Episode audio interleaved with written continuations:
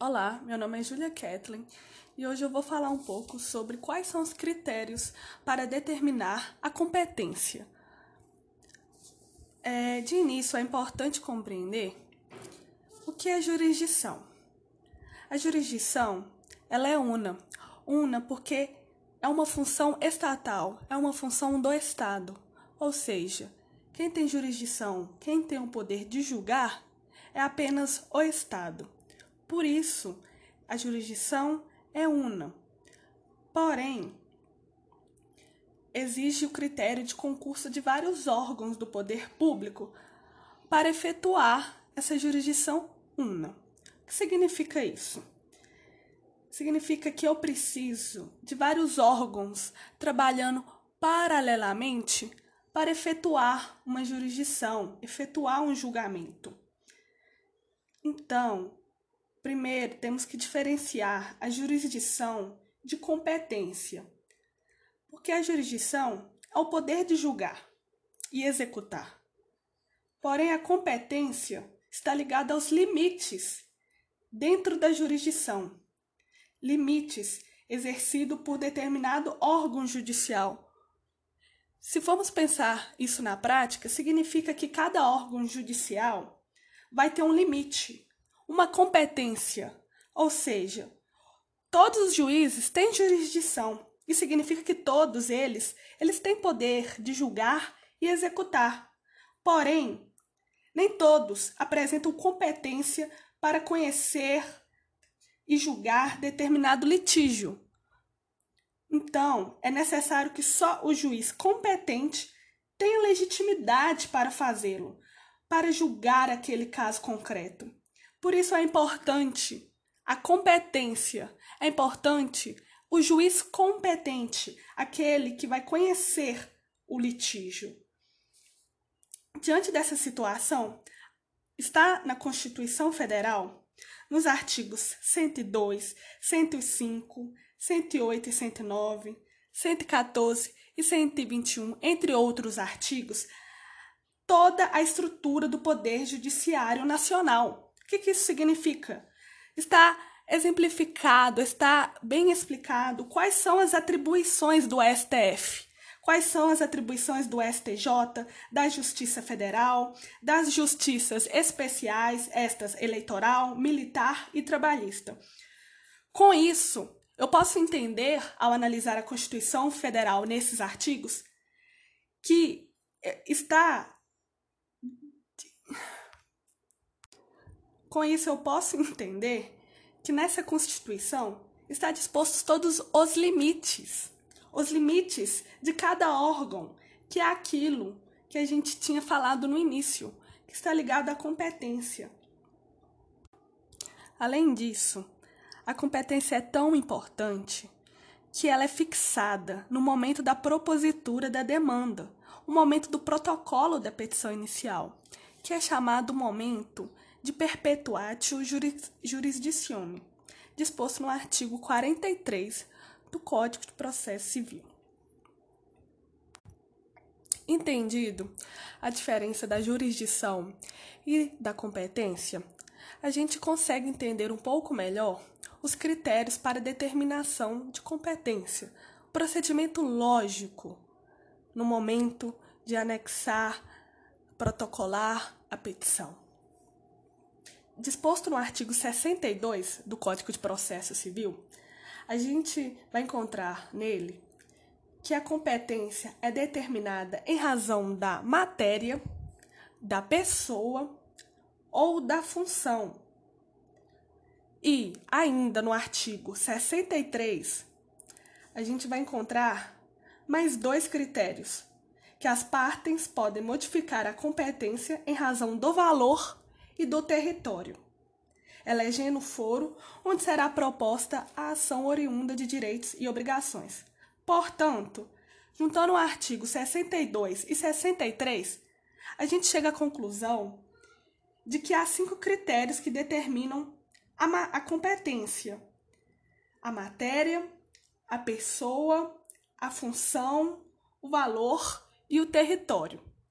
Agora eu vou falar um pouco de cada critério. Primeiro vamos começar com o critério da matéria. O que significa critério de matéria? Como o próprio nome já diz, tem a ver com o assunto que irá ser julgado. Tem a ver com a matéria. Porque tem competências que são específicas, como vara de execuções fiscais, vara da fazenda pública, e tem uma competência residual, que é a vara civil. Ou seja, assuntos, matérias que não entram é, em competências específicas, vai sobrar residualmente para a vara civil. Por isso, compreende-se que a competência da vara civil é residual, porque eu tenho esta, mais as varas especializadas. É importante falar também que isso vai de acordo com a demanda do local, muitas das vezes. Isto é, é, de acordo com cada local, vai ter uma sobrecarga considerável de algum assunto, de algum trabalho que justifica a criação daquele juízo. Então, por isso, é, cria-se essa competência espe específica nesse território, nesse local, né, com vistas a tornar a prestação jurisdicional melhor, porque é algo que recorre muito ali naquele local. Então, com isso, eles conseguem fazer algo específico. Mas, fora isso, é, se julga na competência da vara civil. Outro critério a ser avaliado também é a competência em razão da pessoa, que pode ser encontrada nos artigos 102, 108 e 109 da Constituição Federal. A competência em razão da pessoa ela é importante, ela é importante uma vez que algumas pessoas contam com alguma competência especial na hora de ser julgado.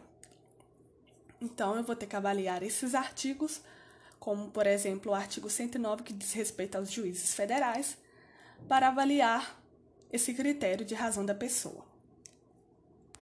O terceiro critério é o funcional. O funcional vai ter dois planos: vai ter o plano horizontal e o vertical. O plano horizontal tem a ver com a carta precatória que é isso?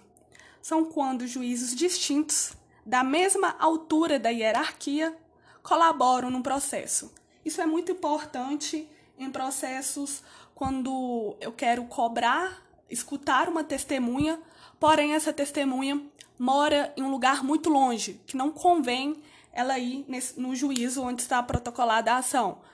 Então, se eu tenho uma ação em Minas Gerais e eu quero escutar uma e o juiz de Minas quer escutar uma testemunha de São Paulo, ele vai ter que realizar uma carta precatória no plano horizontal para que o juiz da, de São Paulo escute a testemunha e depois passe para o juiz de Minas para que este julgue.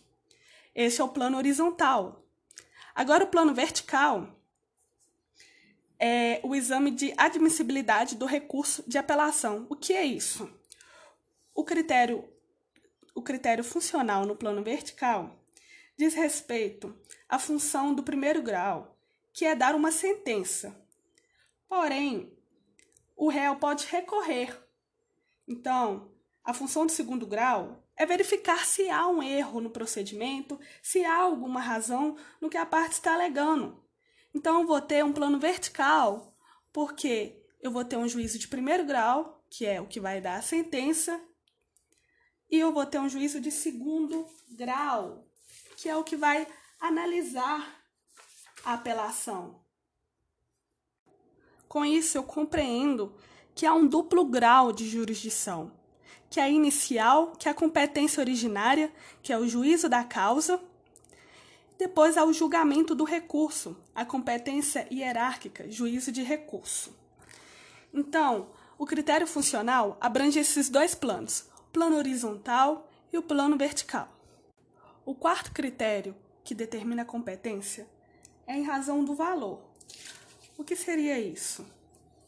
É, de acordo com a lei, com várias leis, lei número 9099 de 95, 10259 de 2001 e a 12153 de 2009, determina que juizados especiais cíveis e criminais devem julgar causas até o valor de 60 salários mínimos.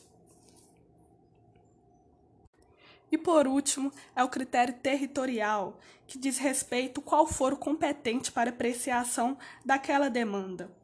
Então, eu posso determinar pelo artigo 46 do Código de Processo Civil o foro geral, que significa que é o foro de domicílio do réu, onde que ele deve ajuizar essa ação.